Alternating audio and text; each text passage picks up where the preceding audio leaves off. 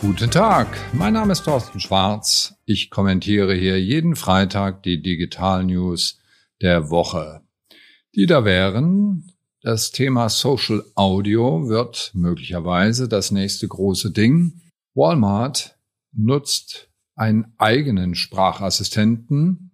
Bei Ford übernehmen möglicherweise Roboterhunde bald den Werkschutz. Die Chirurgen lernen demnächst mit Videospielen und beim Thema Chirurgie, das Gehirn lässt sich demnächst eventuell nachrüsten.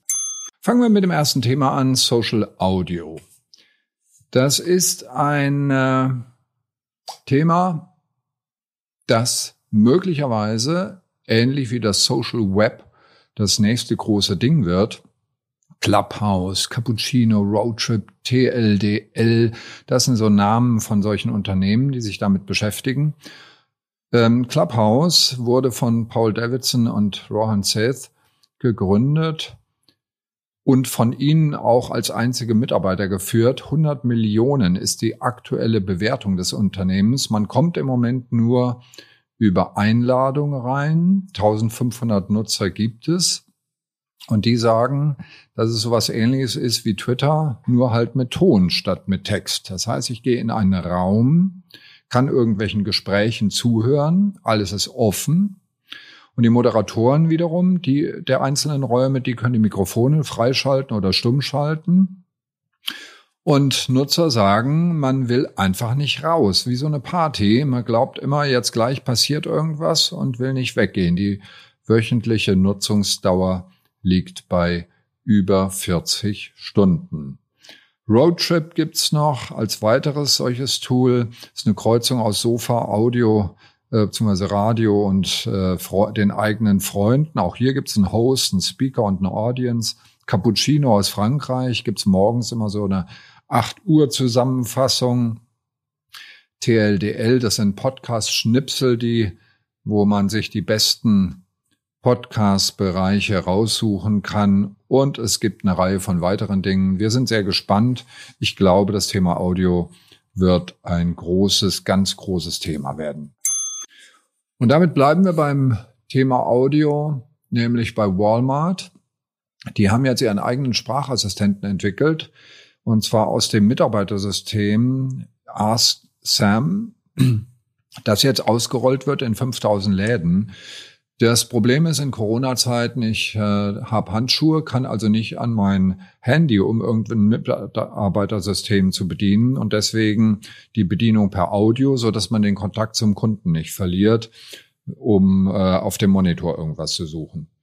Wird spannend, Preise raussuchen, Produkte irgendwo zeigen, wird auf jeden Fall eine spannende Applikation und wir sind sehr gespannt, wie sich das entwickelt bei anderen Unternehmen, die dann auch möglicherweise nicht mehr Mitarbeiter haben, die immer am PC hängen, sondern die mit ihren Kunden reden können. Und eigentlich können dann irgendwann die Kunden auch direkt mit den Robotern reden. Denn, und da bin ich beim nächsten Thema, Roboterhunde übernehmen bereits Aufgaben des Werkschutzes bei Ford oder könnten das machen. Boston Dynamics heißt das Unternehmen, das äh, zweibeinige und auch vierbeinige Roboter herstellt. Die werden jetzt im Ford Getriebewerk in Michigan eingesetzt, haben fünf Kameras drauf und stellen ein 3D-Modell der Fabrik her. Das dauert normalerweise, wenn Mitarbeiter es machen, zwei Wochen. Die können das in einer Woche machen, können in Hockstellung gehen, also an Orte kommen, wo die, wo ein normaler Mensch gar nicht hinkommt. Steigungen bis 30 Grad sind kein Problem für die Teile. Und irgendwann können die auch mit uns reden und zu denen dann in den Läden. Bin, bin ich sehr gespannt drauf. Im Moment kosten die Roboter 74.500 US-Dollar und damit durchaus erschwinglich. Nächstes Thema. Chirurgen lernen mit Videospielen. Im Moment schon sieht es so aus, dass jeder zweite Medizinstudent mit einem 2015 gegründeten Unternehmen zusammenarbeitet, und zwar mit Level X, einem Hersteller von Videospielen für Mediziner. Und die sind jetzt gekauft worden von dem Münchner Medizintechnikanbieter BrainLab. Bereits sechs von zehn Pharmaunternehmen kooperieren mit Level X.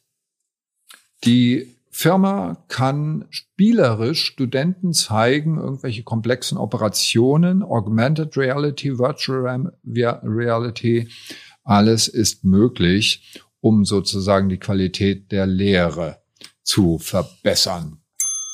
Und wir bleiben beim Thema Ärzte. Bald setzen uns die Ärzte den Computer ins Hirn. Nein, so weit wird es natürlich nicht kommen, aber das Gehirn lässt sich nachrüsten. Die Stanford University und das italienische Technologieinstitut zusammen mit der TU Eindhoven haben ein Gerät entwickelt, das emuliert die Lernprozesse des Gehirns.